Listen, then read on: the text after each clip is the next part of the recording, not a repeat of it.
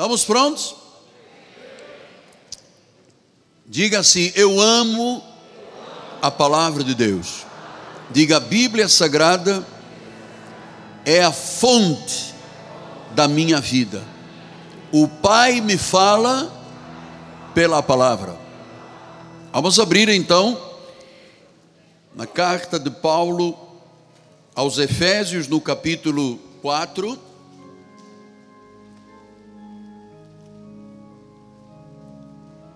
Versículo 13. O tema de hoje é o pleno conhecimento do Filho de Deus. Está muito frio ou está bem? Está frio? Muito? Bispo, contra fatos não há argumentos. O povo está congelado. Fale com o nosso engenheiro para colocar só o vento, para ver se eu também descongelo.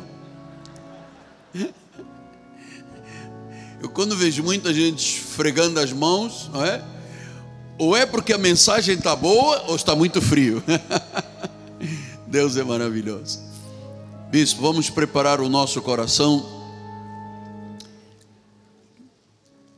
Diz assim o apóstolo São Paulo em Efésios 4,13: Até que todos cheguemos à unidade da fé do pleno conhecimento do Filho de Deus, à perfeita varonilidade, à medida da estatura da plenitude de Cristo.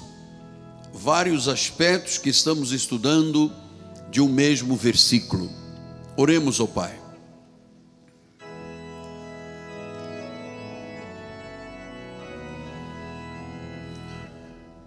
Senhor Jesus Cristo, a honra, o louvor e a glória te pertencem. Chegamos ao momento de comer do pão da vida. Sabemos que nem só de pão trigo vivemos, mas da palavra, do pão da vida, da palavra que sai da boca de Deus. E nessa hora abrimos os ouvidos de ovelha, os ouvidos espirituais, o coração, a alma, o espírito, para que esta palavra seja semeada em terra fértil e produza frutos, Pai, e haja benefícios desta palavra. Esta palavra é cortante, é viva, é eficaz, ela vai até aos intentos do nosso coração. É lá que tu trabalhas. É nessa área desconhecida do ser humano que tu falas, trabalhas, moves, restauras, geras um novo nascimento. Então, em nome de Jesus, conceda-me a ousadia de pregar a tua verdade para a glória do Senhor. E a igreja diga: Amém, Amém e amém. Graças a Deus. Muito obrigado, bispo amado. Vamos, vamos. A igreja gosta. Vamos lá. Meus amados irmãos, minha família, santos preciosos, eleitos segundo a prognoses, a soberania de Deus, aqueles que são selo do meu apostolado são cartas escritas pelo Deus vivente, são os meus irmãos, são os meus amigos, são os cristãos selados para o dia da redenção. Meus filhinhos, começo sempre o meu recado, meu sermão, com uma palavra de oração, mas também de louvor e de adoração. Eu quero te dizer, Jesus, que tu és o meu Senhor e que não tenho outro bem além de ti.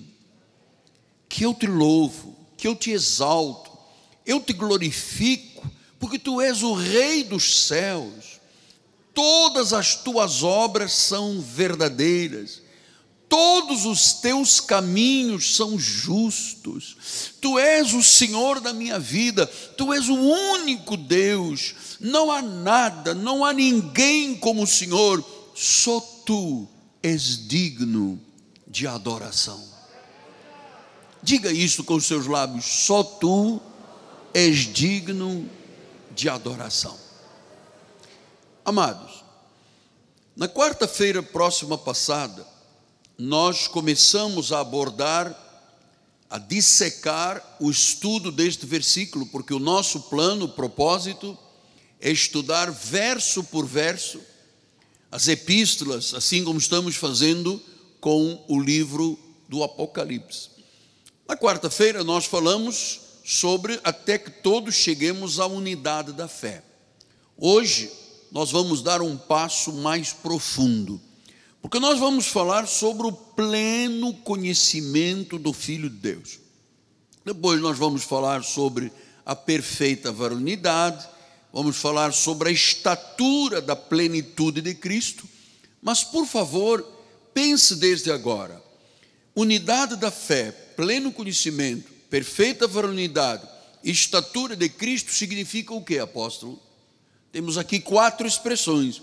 Significa que isto é um sinal de maturidade e de crescimento espiritual.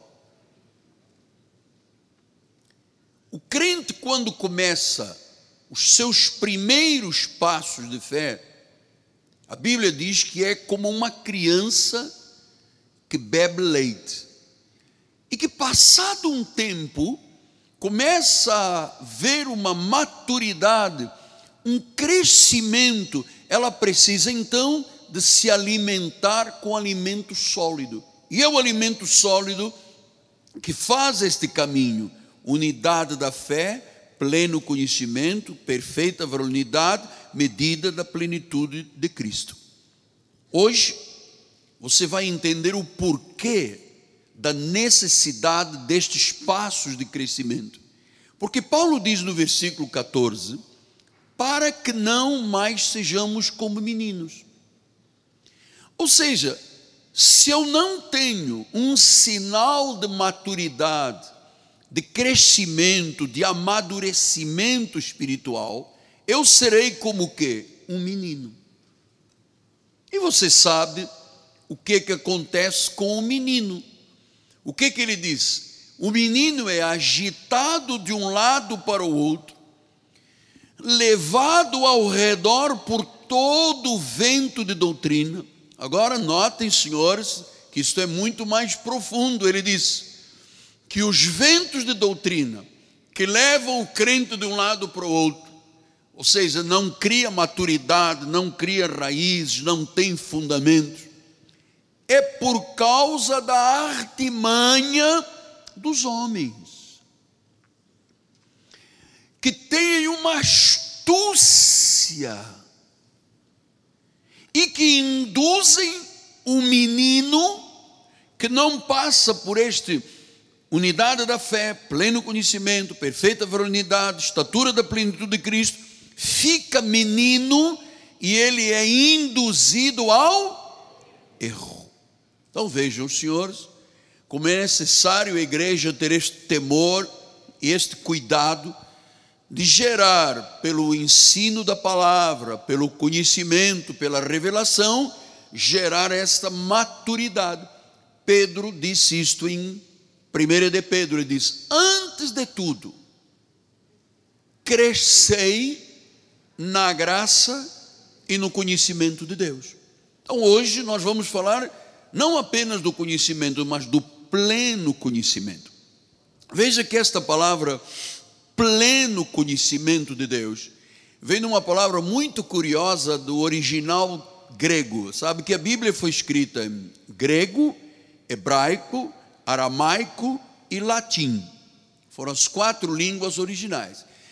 E nós sempre nos reportamos a alguma das línguas originais porque elas são enriquecedoras, elas são muito mais amplas do que apenas a palavra em português. Então ele diz que o pleno conhecimento vem de uma palavra grega epignosis. Epignose significa intensificar. O que? O conhecimento, o, o experimentar, o vivenciar, ter comunhão com Deus, o desenvolvimento da sua espiritualidade. Tem que ter o que? Plenitude, epignosis. Você conhece, e eu conheço fartamente, pessoas que têm 5, 10, 15, 20, 50 anos, elas são as mesmas pessoas quando chegaram à obra de Deus. Não houve uma epignosis, não houve um intensificar, não houve um conhecimento alargado, não houve um experienciar, um vivenciar, não houve uma intensidade de comunhão com Deus, não houve um desenvolvimento. Logo, elas são o que? Meninos, levados pelo vento, pelas artimanhas, pelos homens astutos. Olha, eu tenho ojeriza esse tipo de pessoa. Venha ao versículo 14, bicho, por favor. Ele disse: aqueles que jogam ventos de doutrinas cheios de artimanhas, astutos. Ou seja, num púlpito, um pregador cheio de artimanhas, ele é um astuto que induz, que leva as pessoas a errarem. Não é que o crente tenha culpa. A igreja, o crente é o resultado do altar. Em todos os aspectos. Quando você vê um pregador desmiolado, nervoso, que grita, a igreja se comporta desta forma. Eu tive uma vizinha, morava num edifício, e que ela possuía um cachorrinho. Ela começava a gritar, e o cachorro gritava igual a dona.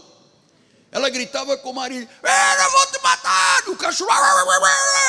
Ele, ele repetia a gritaria da patroa. Assim é uma igreja. Se você tem um pregador manso, tranquilo, com a sabedoria de Deus, com o ensino, com a epignosis, você vai ter este comportamento.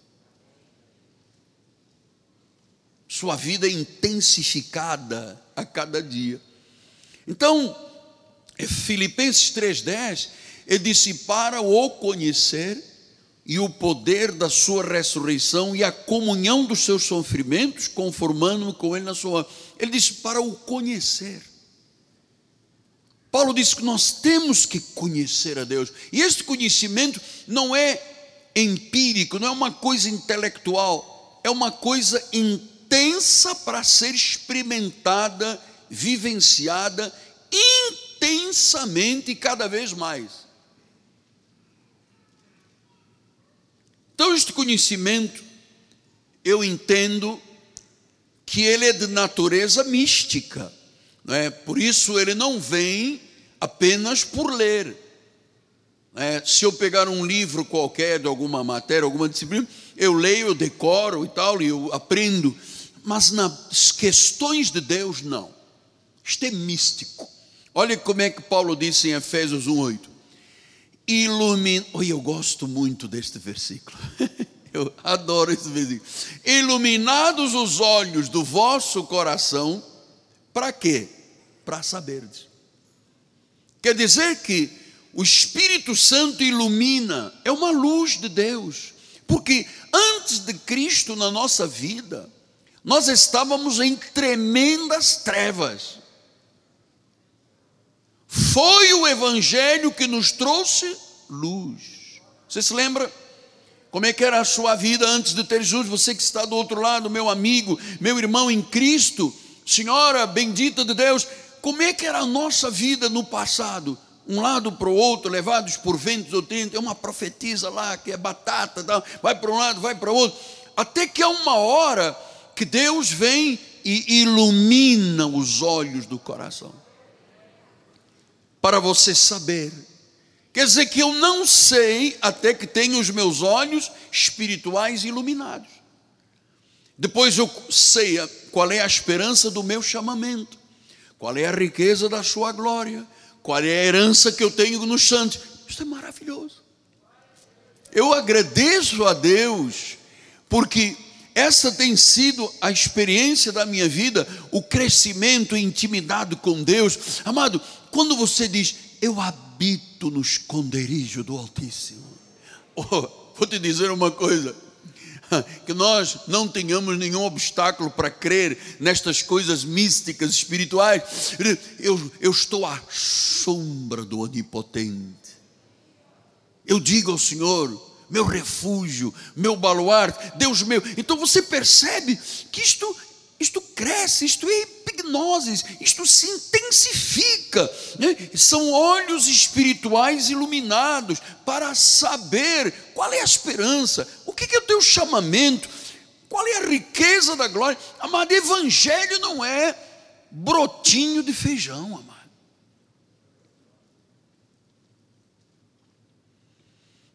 Evangelho não é sal grosso com óleo na testa. Evangelho não é uma vida de sofrimento, que Deus quer sangue nos joelhos do povo, que passem noites sem dormir, semanas sem comer. Não. Ele disse: iluminados.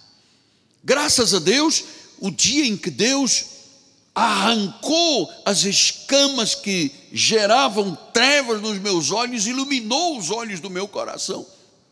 E diz que quando você tem olhos iluminados, diz o versículo número 19, você vai conhecer também qual é a suprema grandeza do seu poder. Como é que Deus é todo poderoso?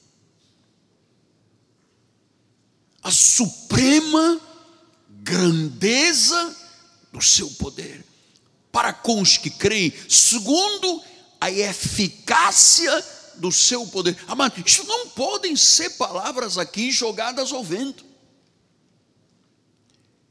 Quando eu conheço a suprema grandeza, eu estou conhecendo Cristo na sua plenitude. E Paulo diz ainda no versículo 17: para que o Deus do nosso Senhor Jesus Cristo, o Pai da glória, vos conceda um espírito de sabedoria. A igreja precisa ter um espírito de sabedoria, um espírito de revelação, que leva o que? A sabedoria e a revelação? Ao pleno conhecimento. Não é o que estamos tratando desde o início? Para saber, para conhecer, para ter pleno conhecimento. Então, vida espiritual não é uma vida engessada, tacanha, pequena, amarrada, onde você é o mesmo, anda sempre bufando. Oh, oh, meu Deus, o diabo, o demônio. É mais do que isso. Muito. Mas, senhoras, muito mais. Nós compreendemos estas verdades, a plenitude, conhecer Deus. Então, conhecer Deus é conhecer o mistério de Cristo.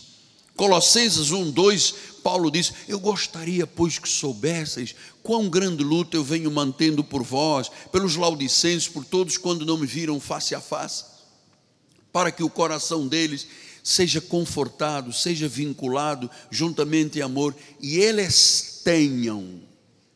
Olha, olha o que eu quero, amado, que você tenha. Eles tenham toda a riqueza Deixa eu parar aqui três segundos. Um, dois, três. E uma forte convicção, epignosis, intensa, para compreenderem. Portanto, isto é uma convicção forte que o Espírito Santo cria na vida da pessoa para que ela conheça plenamente o mistério de Deus, Cristo, que Cristo é Deus. Primeira coisa que você tem que saber do pleno conhecimento é que Ele é Deus. 1 Coríntios 8, 6 ele diz: Todavia para nós cristãos há um só Deus, não há três, não há trindade. Quem criou isso foi a Igreja Católica. Não há na Bíblia a palavra trindade. Isso foi Constantino que criou lá em Roma, na igreja romana. para satisfazer quem? Não Deus nem a Bíblia. A Bíblia diz que há um só trono e quem está sentado no trono é Jesus. Portanto, Paulo disse: Olha, eu luto para que vocês tenham uma forte convicção. Não pode ser mais ou menos tico-tico no fubá, um domingo crê, outro já não. É uma forte convicção. Para nós há um só Deus, há um só Pai, de quem são todas as coisas, para quem existimos. Você existe para Jesus, amado. Diga eu creio nisso. Diga eu creio que eu existo para Jesus. E diz que Ele é um só Senhor, pelo qual são todas as coisas, e nós também por Ele. Não é isto maravilhoso? Me diga se isto não é maravilhoso. Você está de acordo com o altar, amado? Você acredita desta forma? Deus seja louvado. Gálatas 3,20 diz a palavra: Ora, o mediador não é de um, mas Deus é um. Então eu, eu preciso, eu para conhecer a plenitude, eu tenho que conhecer quem é Ele. Deus é um, é Jesus. Efésios 4, 5. Olha que lindo. Há um só Senhor, não são três, não são dois, são. É um só Senhor, há uma só fé, não é muita, pouca, grande, forte, tímida, tremenda, sem fé, não existe, há uma só fé e há um só batismo, que é o do Espírito Santo. 1 João 5,20, João vem e diz: Sabemos que o Filho de Deus é vindo e nos tem dado entendimento para reconhecermos o verdadeiro. Então hoje nós temos entendimento e reconhecemos o verdadeiro. Estamos no verdadeiro. Diga, encha o peito, puxa o diafragma para trás e diga: Eu estou no verdadeiro. E diz que em seu Filho Jesus Cristo, este é o verdadeiro Deus e a vida eterna. Diga então, o verdadeiro Deus e a vida eterna é Jesus Cristo. Diga eu estou nele. Ele em mim. Eu nele. Cristo em mim. A esperança da glória. A esperança da glória. Diga isso com fé. A esperança da glória. Cristo em mim, a esperança da glória. Aleluia! Judas, versículo 4 diz: certos indivíduos se introduziram com dissimulação, os quais desde muito foram antecipadamente pronunciados para esta condenação, homens ímpios que transformam em libertinagem a graça. É o ímpio que transforma a graça, diz: não, se eu sou predestinado, eu posso pecar. Isso é um ímpio. E que negam o nosso único Diga único, soberano. Diga soberano. Diga o Senhor, Jesus Cristo. Aleluia. João 8, 56, 59 diz: Abraão, vosso pai, alegrou-se por ver o meu dia e viu e regozijou-se. Perguntaram-lhe os judeus: Mas ainda não tens 50 anos e tu viste Abraão? Respondeu-lhe Jesus: Em verdade, em verdade os digo, antes que Abraão existisse, antes de Moisés, antes de Abraão, antes de Adão e Eva, eu sou. Moisés perguntou, quando Deus disse: Fala ao povo, e disse: Como é que eu vou falar quem tu és? E Deus diz: Diga ao povo que eu sou. E Moisés chegou e disse: Gente de Deus, o eu sou.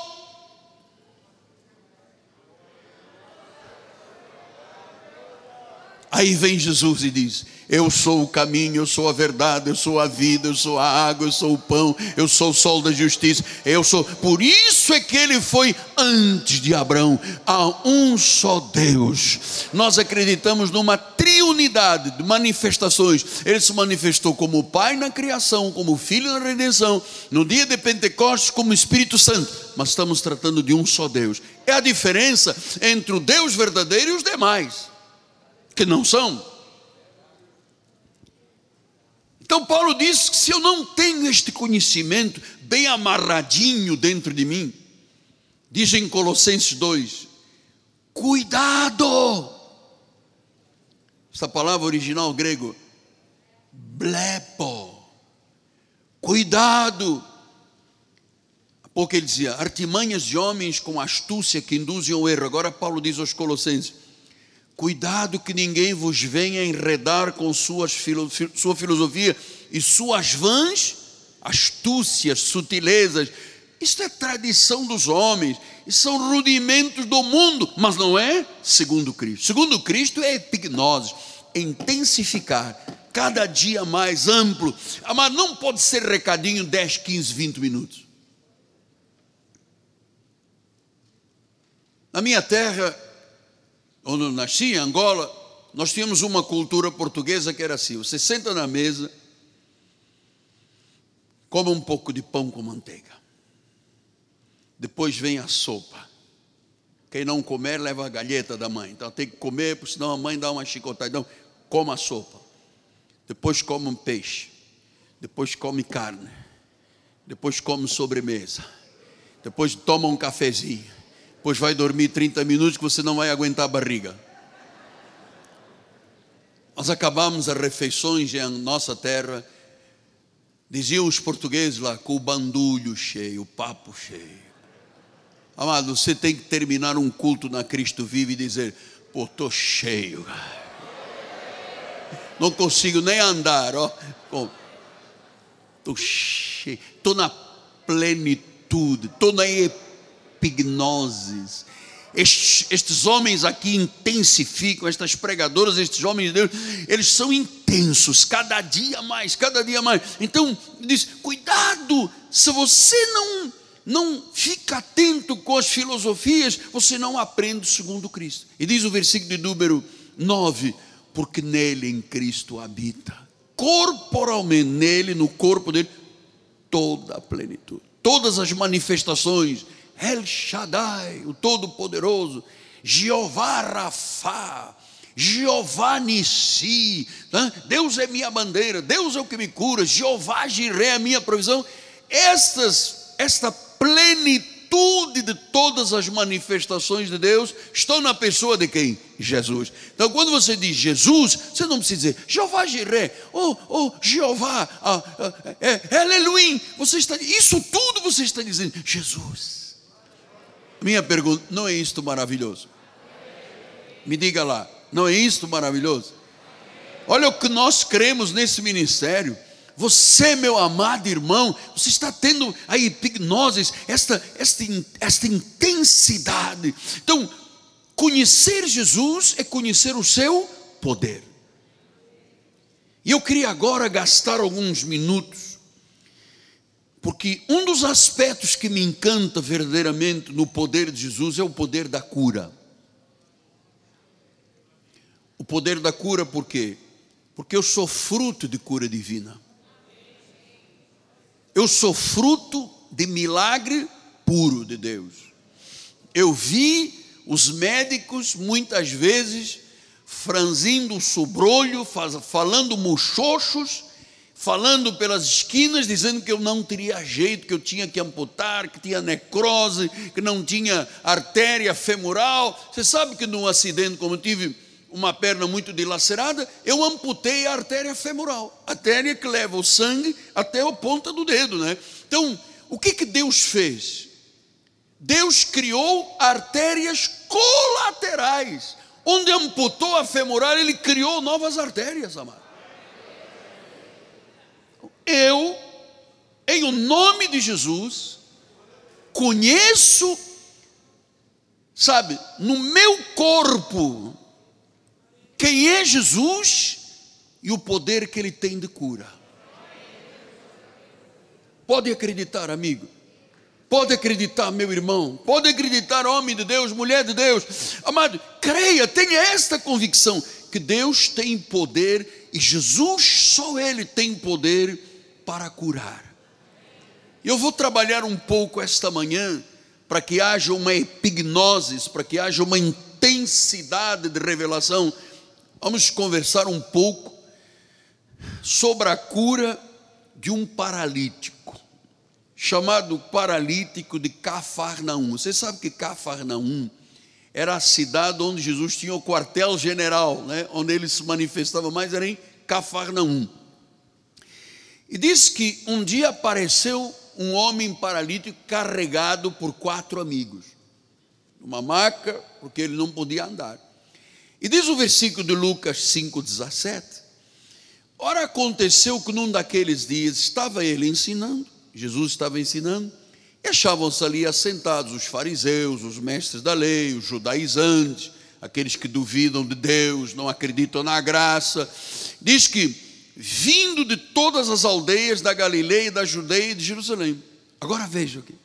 E o poder do Senhor estava com ele para curar. Queria lhe dizer, amado, que esse mesmo poder, aquele de ontem, de hoje e eternamente, está aqui esta manhã. E eu estou numa expectativa tremendíssima de que hoje o Senhor manifesta esse poder entre nós.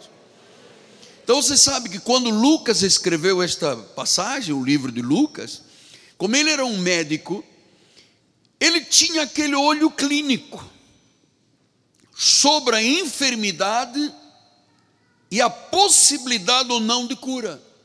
Quando você vai ao médico, você leva um monte de exames e todos os exames condenam a situação, os médicos normalmente têm uma estatística, diz, olha, no grau que está esta doença, a possibilidade de você ter um ano, dois, cinco de vida, enfim, é, há uma prática, e Lucas tinha este olho clínico. Ele viu um paralítico, disse: Olha, a incapacidade é total, mas atenção, o poder da cura está aqui. Ele, como médico, disse: Eu sei que hoje Jesus vai curar esse homem.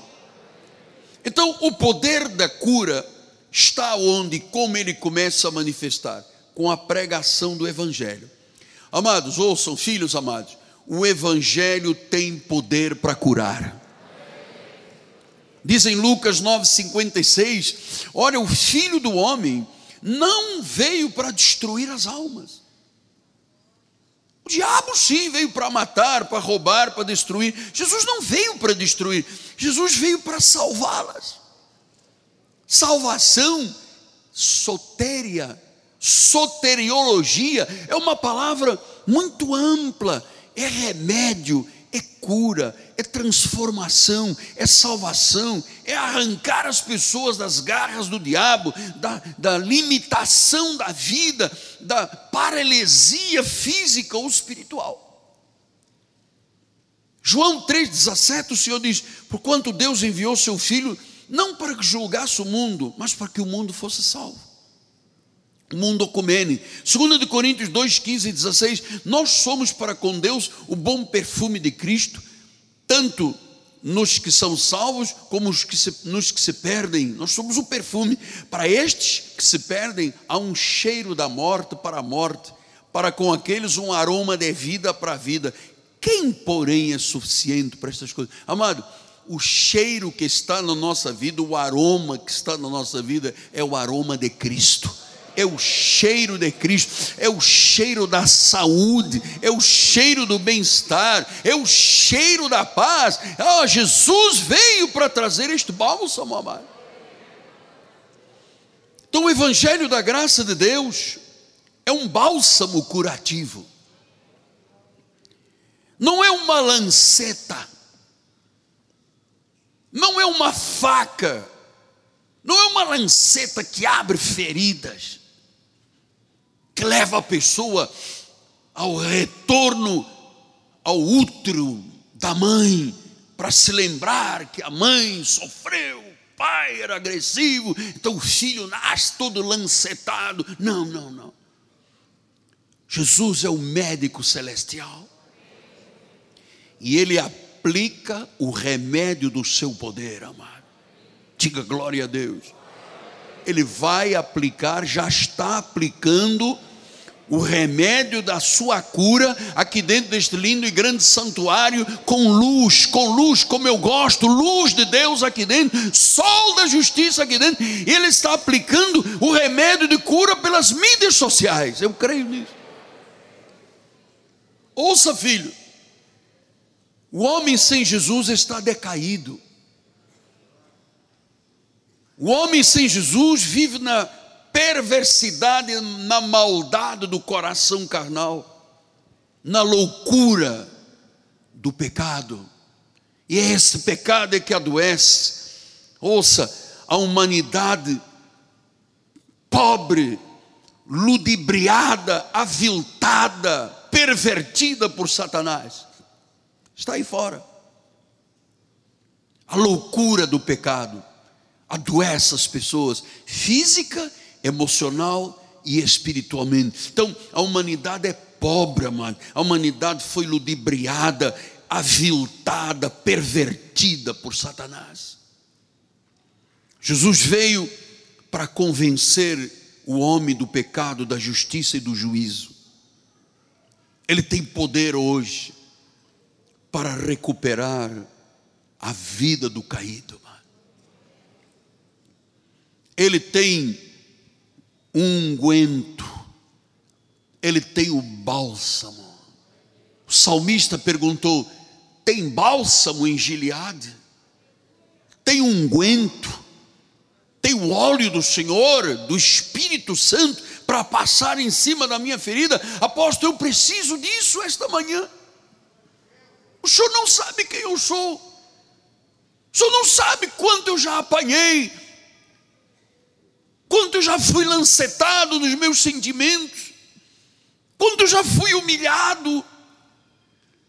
Mas ele tem um unguento, ele tem o bálsamo suave, ele cura a enfermidade física, espiritual e emocional. Lembra-se o que ele disse em Deuteronômio 32, 39? Diz: Eu sou, olha lá outra vez, eu sou, eu somente mais nenhum Deus além de mim. Eu mato, eu faço viver, eu firo, eu saro.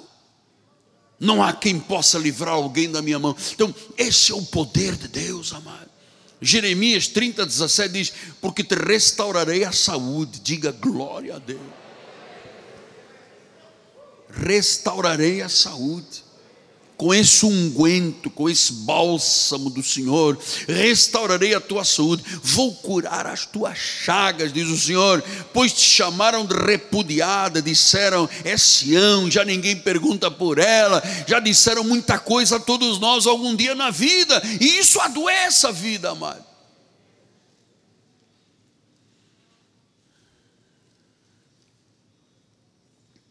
Então, quem prometeu esta promessa que nós acabamos, acabamos de ler foram os lábios de Deus. Ele disse: Eu restaurarei a tua saúde. O salmista no Salmo 6 disse: Tem compaixão de mim, Senhor, eu me sinto debilitado, sara-me, os meus ossos estão abalados. Quem sabe Hoje tem alguém aqui dentro, ou pelas minhas, nós estamos em 123 países, ao vivo, em direto. Deus não quis que isto ficasse só aqui dentro. Deus quer que todos os povos, línguas, tribos, nações saibam que Deus tem compaixão com aquela pessoa debilitada. Sabe aquela pessoa que não tem energia, que não tem elan, que não tem coragem, que se entregou depressivo, angustiado, tomando rivotril, canecas de rivotril, amado. Deus não tem isso mais para a tua vida. Deus disse: Eu tenho compaixão, eu te saro. Pastor, mas eu tenho os ossos abalados. Eu fui fazer um exame, apareceu uma mancha no osso. Estás curado agora pelo poder do Evangelho. Salmo 41, 4 disse: Eu compadece de mim, Senhor, sara minha alma. Eu pequei contra ti, sara minha alma. Veja, Jesus está tratando de cura física, de cura emocional, de cura espiritual. Salva minha alma. Olha, olha o que o pecado faz, amado. O pecado adoece. Ele disse: tá, os meus ossos estão debilitados. Certamente o salmista não tinha nenhuma doença, era espiritual, era um contexto de doença espiritual. Então, eh, ele disse: Sara, Pai, sara minha alma. Porque às vezes a pessoa sorri. Sabe aquele palhaço, mingau, que ia para dentro dos, dos ringues lá do. do, do é, como é que chamam? Os picadeiros, o mingau ia fazer todo mundo rir e ele estava com câncer, amado. Sara minha alma. Ninguém, ninguém vê um câncer. Ninguém vê um AVC. Ninguém vê um tumor. Ninguém vê uma alma, porque eu posso botar um sorrisinho de mingau, sabe? Mas isso não é a verdade da vida. Então, esta manhã, o Senhor compadece de mim, sara minha alma. Eu pequei, sara, porque o pecado traz doença.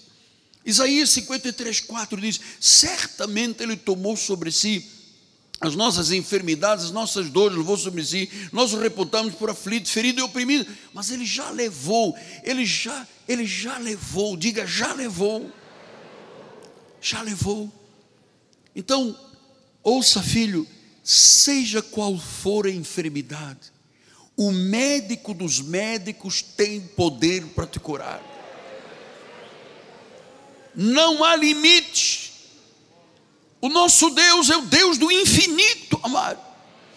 Não há limites na magnificência, na força, no poder de Deus. Então, Deus dê esta manhã aos olhos cegos de entendimento, Deus dê luz. Que Deus hoje fortaleça o pé claudicante emocional. Que Deus reconstrua a mão deformada da fé porque quando ele chama, ele chama como a pessoa está. Ele diz: Vem como está.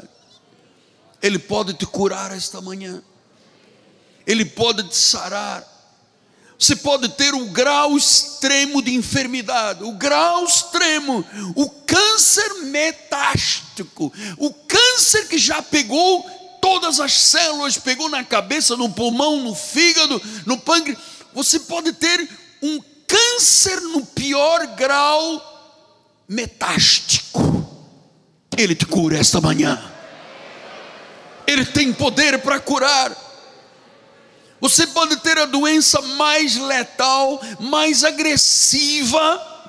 Quem sabe, eu sinto isso no espírito, que alguém ouvindo, não sei se aqui dentro ou pelas mídias sociais, que está na proximidade do óbito está próximo do óbito, mas Deus esta manhã reverte: tu viverás, tu não morrerás.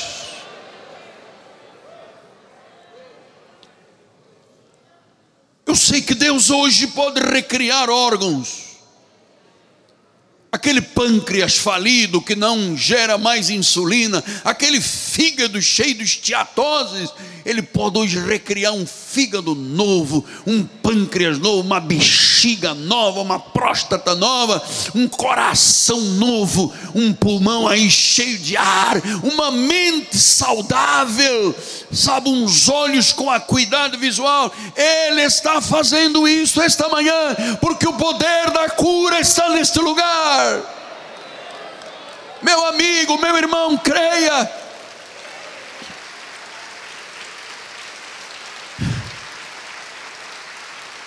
Tenha confiança, tenha fé inabalável no poder de Jesus para curar. Isaías 53, 5, ele disse: Ele foi traspassado pelas nossas transgressões. Ele está falando ao teu coração, meu amado. Não duvide, por favor. Não crie obstáculos à fé. O que, que está dividindo? O que, que está criando obstáculos na tua vida? O que, que está te impedindo de crer nesta realidade? Ele foi traspassado pelas nossas transgressões. Ele foi moído pelas nossas iniquidades.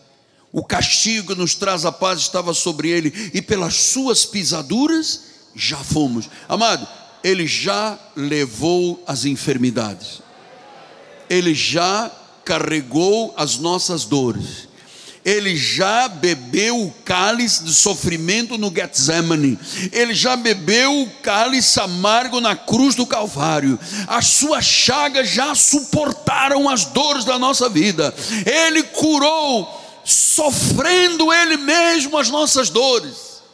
Ele curou, sofrendo Ele mesmo as nossas dores. Ele cura esta manhã a dor, a mágoa, a aflição, a angústia, a agonia, ele já removeu isso tudo, já encravou na cruz.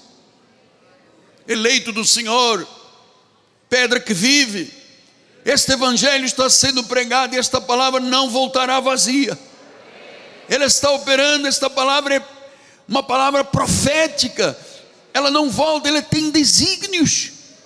Então confie, Ele é Deus, agarre-se a Ele.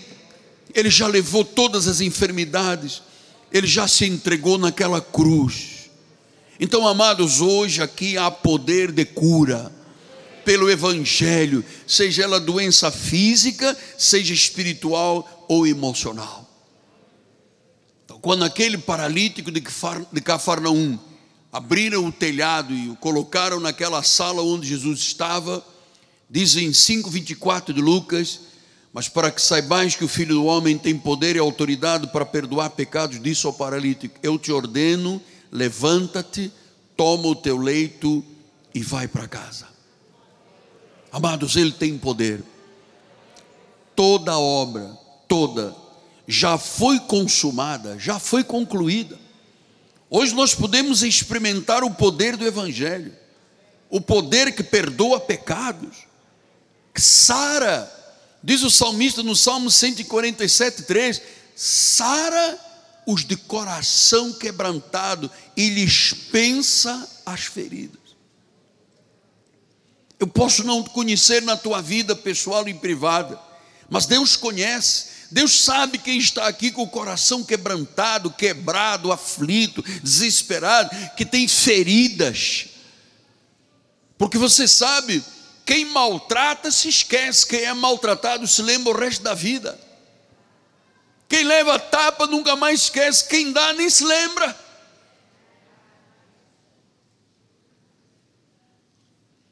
Sara, Senhor, sara-os de coração quebrantado. Pensa as feridas. Aquela pessoa que tem uma consciência que lhe acusa dia e noite. Aquelas ferroadas da consciência da culpa.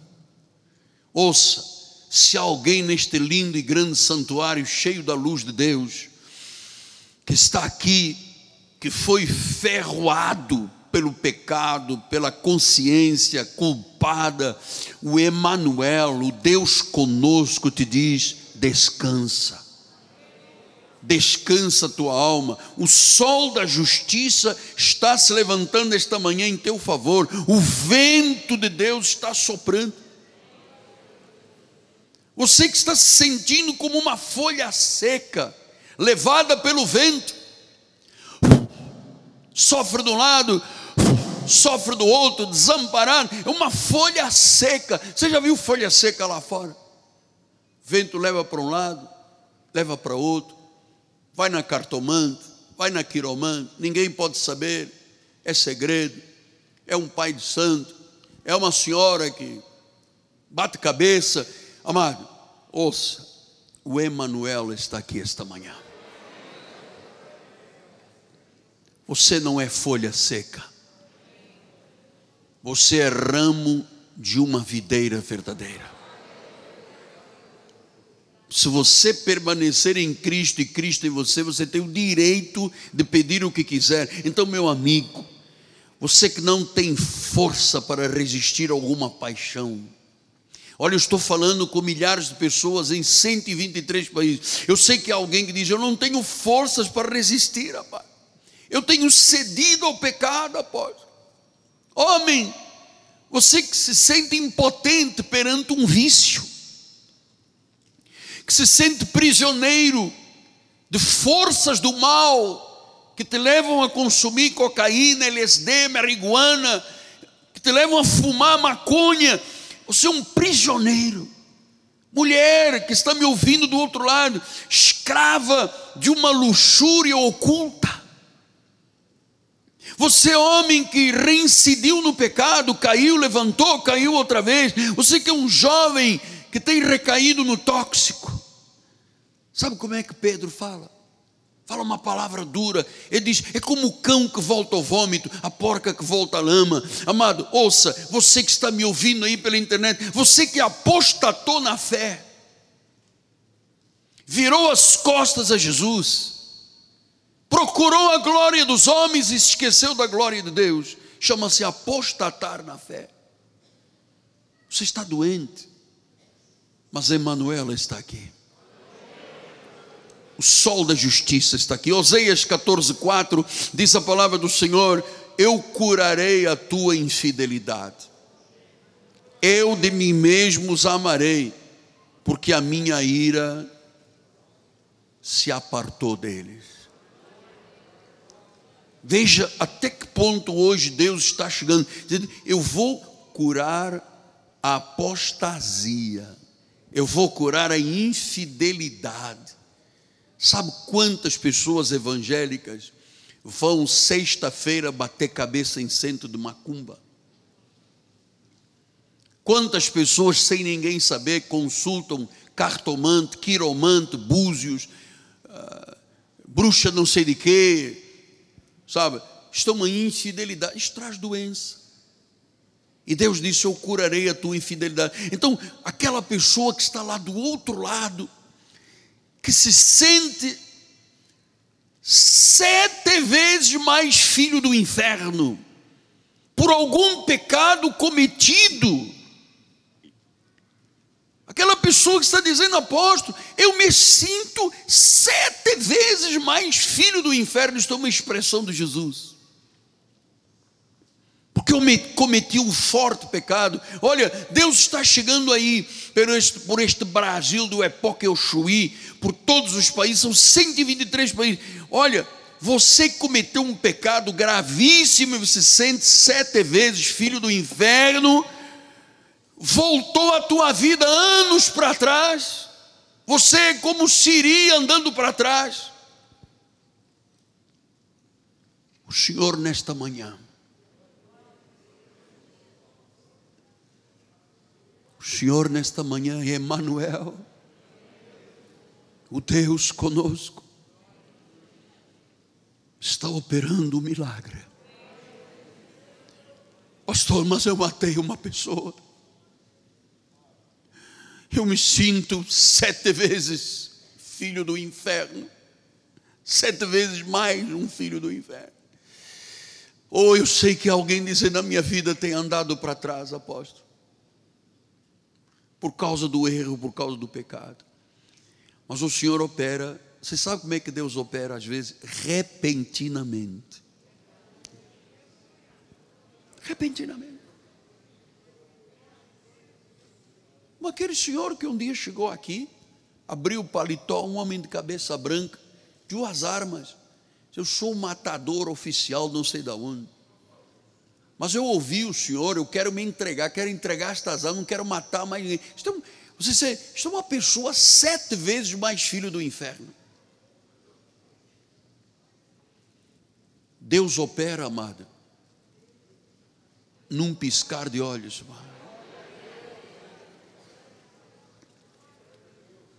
Ele toca o enfermo sobrenaturalmente. Ele disse: tudo já foi consumado. E eu vou lhe dizer, amado, Jesus nunca falha. Ele cura até aqueles que pensam que são incuráveis. Porque eu sei que alguém me ouvindo em algum lugar aqui ou em algum lugar dizendo, mas o meu caso não tem jeito. O quê? Você está me ouvindo há 45 minutos dizendo que ele já levou. O que você tem é uma mentira. A verdade é que a chaga já te sararam. Ouça, filho. Para Deus, nada é impossível, nada é difícil, nada é insuperável. O pior pecador, o mais indigno pecador, o mais abjeto, o mais ferido mortal, será curado hoje em nome de Jesus. E eu vou lhe dizer, amado, neste tempo de pandemia, é quando o poder de Deus tem que se tornar mais evidente.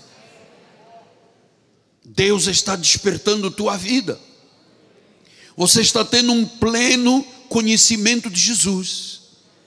E eu vou lhe dizer: a bênção de Deus não pode ser retida.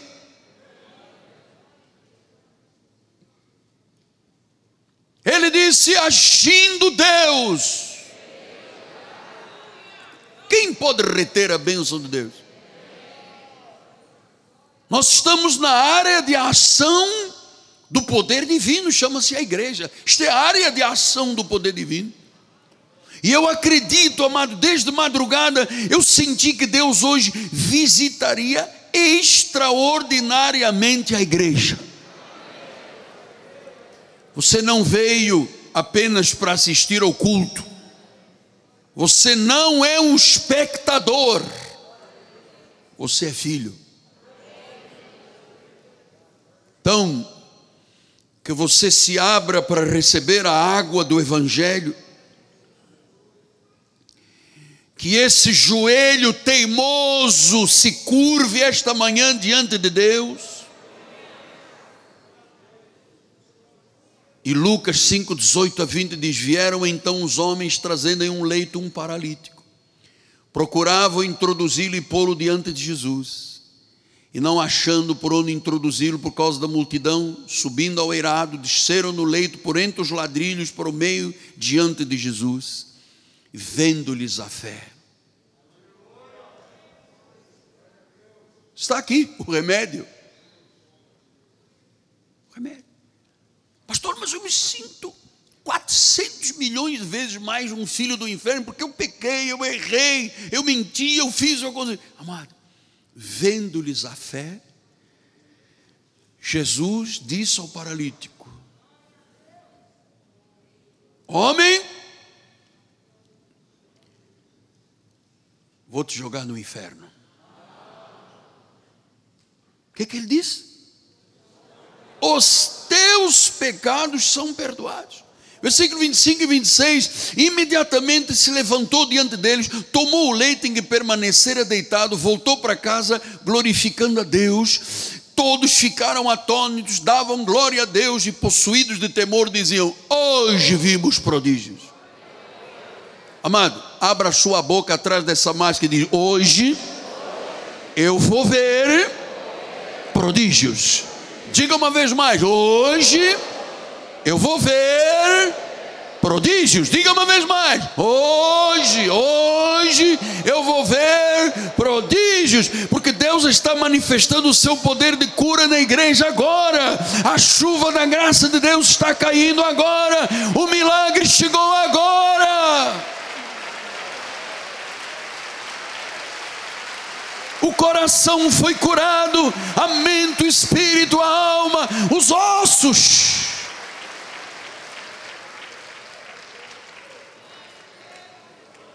Ele disse: para terdes um pleno conhecimento de Jesus.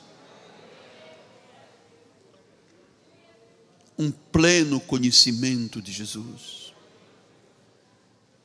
Então Jesus não é brotinho de feijão de mil reais. Não há preço para Jesus. Estás entendendo, Túlio? Não há preço para Jesus. Ele é Manuel, Ele é Deus conosco. E eu estou dando esse tempo porque o Senhor me está dizendo no meu coração, Miguel, eu já sarei feridas esta manhã. Físicas, emocionais e espirituais. Esse é o poder da cura. Esse é o poder da cura. Apóstolo, mas eu estou tomando um remédio. Amado, até a ciência médica foi Deus que deu. Quando um médico está lá operando, quando um médico está receitando, acredite, é Deus que está fazendo isso. Quem dá ciência ao médico é Deus. Quem dá conhecimento ao médico é Deus.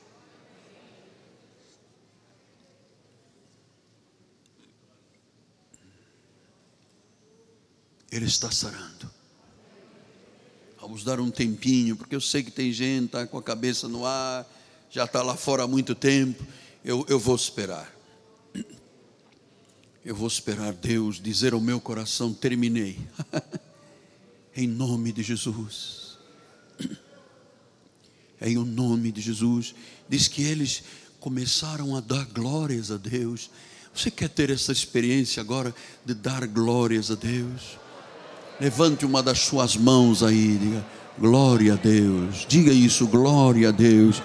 Diga mais uma vez, glória a Deus. A visitação, a visitação da igreja é um tempo de Deus. Ele é o Deus do impossível, do difícil, do insuperável. Ele é o Deus de perdão, ele é o Deus de cura, ele é o Deus que consumou. Hoje nós podemos experimentar o poder da cura em nome de Jesus. Em nome de Jesus, a vitória das paixões, a vitória do pecado, a vitória da impotência provício, a vitória do prisioneiro do mal, a vitória do escravo da luxúria, a, a vitória daquele que recaiu uma, duas, três, cinco, sete vezes. Deus o levanta. Nós cremos nisso, amados. Você crê, meu amigo, meu irmão, minha irmã. Você crê? Você que é um homem solteiro, uma mulher solteira, um jovem casado, um, constituiu uma família Deus operou na tua vida esta manhã.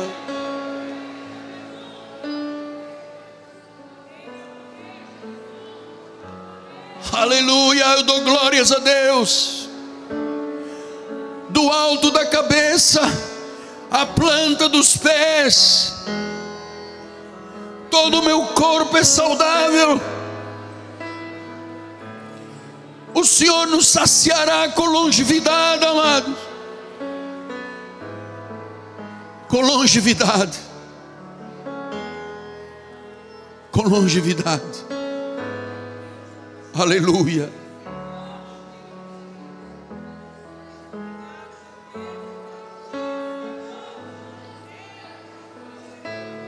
Não deixe, amado. Não deixe que esta convicção seja abalada. Obedeça agora à verdade. Dê uma chance a você. Isto vai funcionar. Esta palavra não volta vazia. Não volta vazia. Esta palavra não volta vazia. Não voltará vazia. Não voltará vazia. Shekaramanta me basaraba. Ele perdoou pecados esta manhã. Ele reconciliou consigo mesmo a pessoa que andou anos para trás da sua vida. Teve alguém que Deus foi lá buscar hoje no fundo do poço, do tremedal da lama, do perigo da desonestidade, da amarra da mentira, Deus. Será calamanta ragabaraba.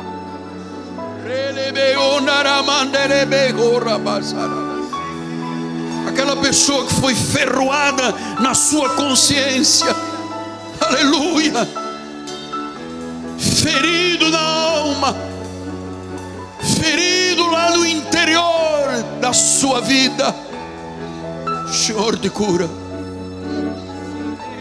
o Senhor cura esta manhã seja curada toda enfermidade física, emocional, espiritual aqui e através das mídias em todo o mundo, do Epoque ao do Canadá até a Argentina, pela Europa, pelas Áfricas, pela Ásia, pela Austrália, Deus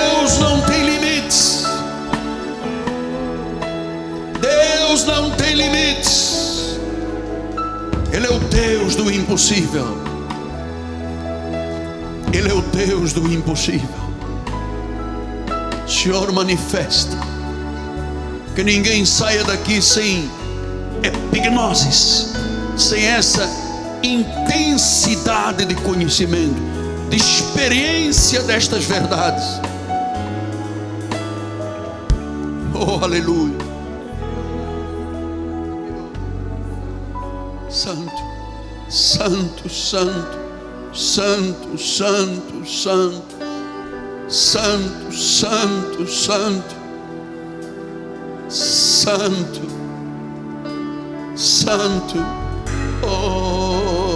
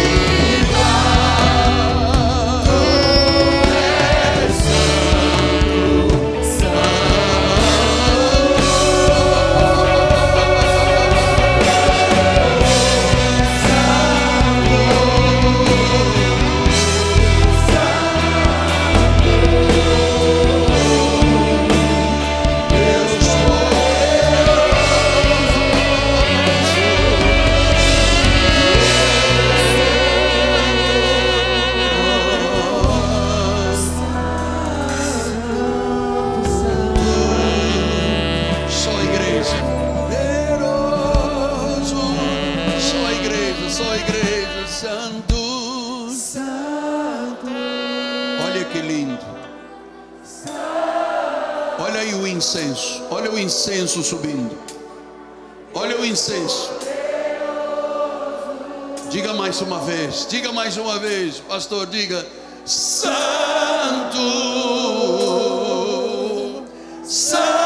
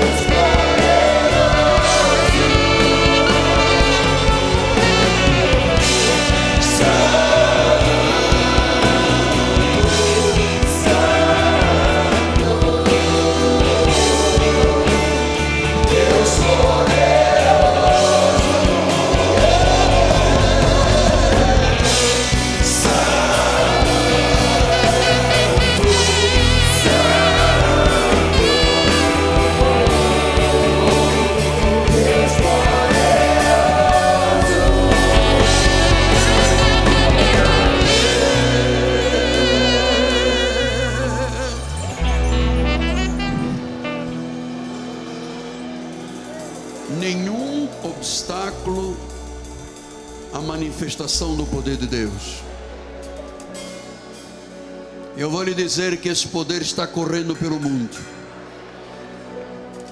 Há pessoas em Portugal curadas, na África curadas, no Oriente Médio curadas, lá no leste europeu, aqui no Rio, no Brasil, na América Latina, no Canadá, nos Estados Unidos. Deus não tem limites. E eu vou lhe dizer, amado, aquela pessoa que teve anos da sua vida, voltou anos para trás, por causa de. É Deus.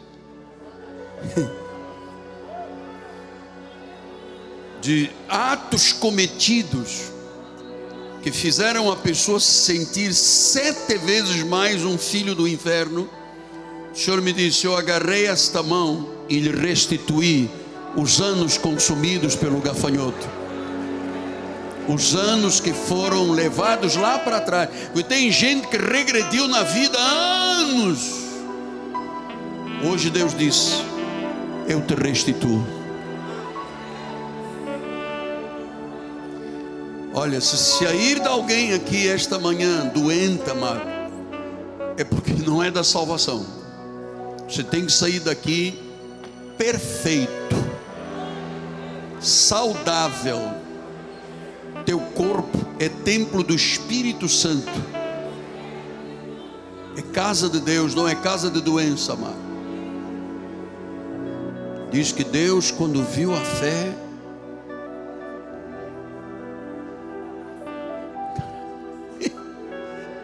os quatro amigos e o paralítico, Deus disse: Que isso?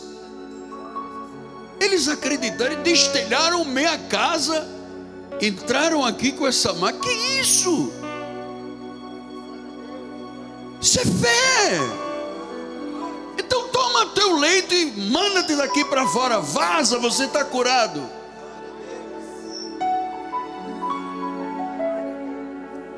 Isso aconteceu aqui esta manhã, mano.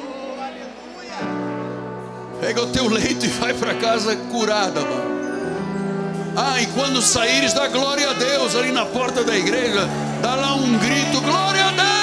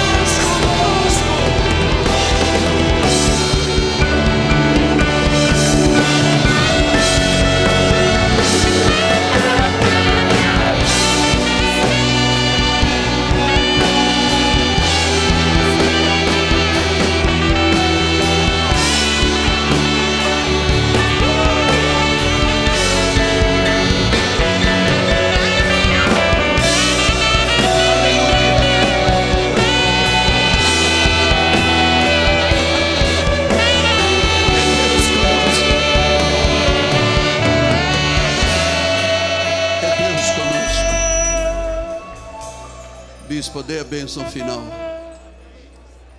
Glória a Jesus, aleluia. Oh, aleluia, Jesus. Obrigada, Senhor. Vê, Senhor, a mão, as mãos do teu povo elevadas em gratidão, Senhor. Obrigada por esta manhã gloriosa, Senhor.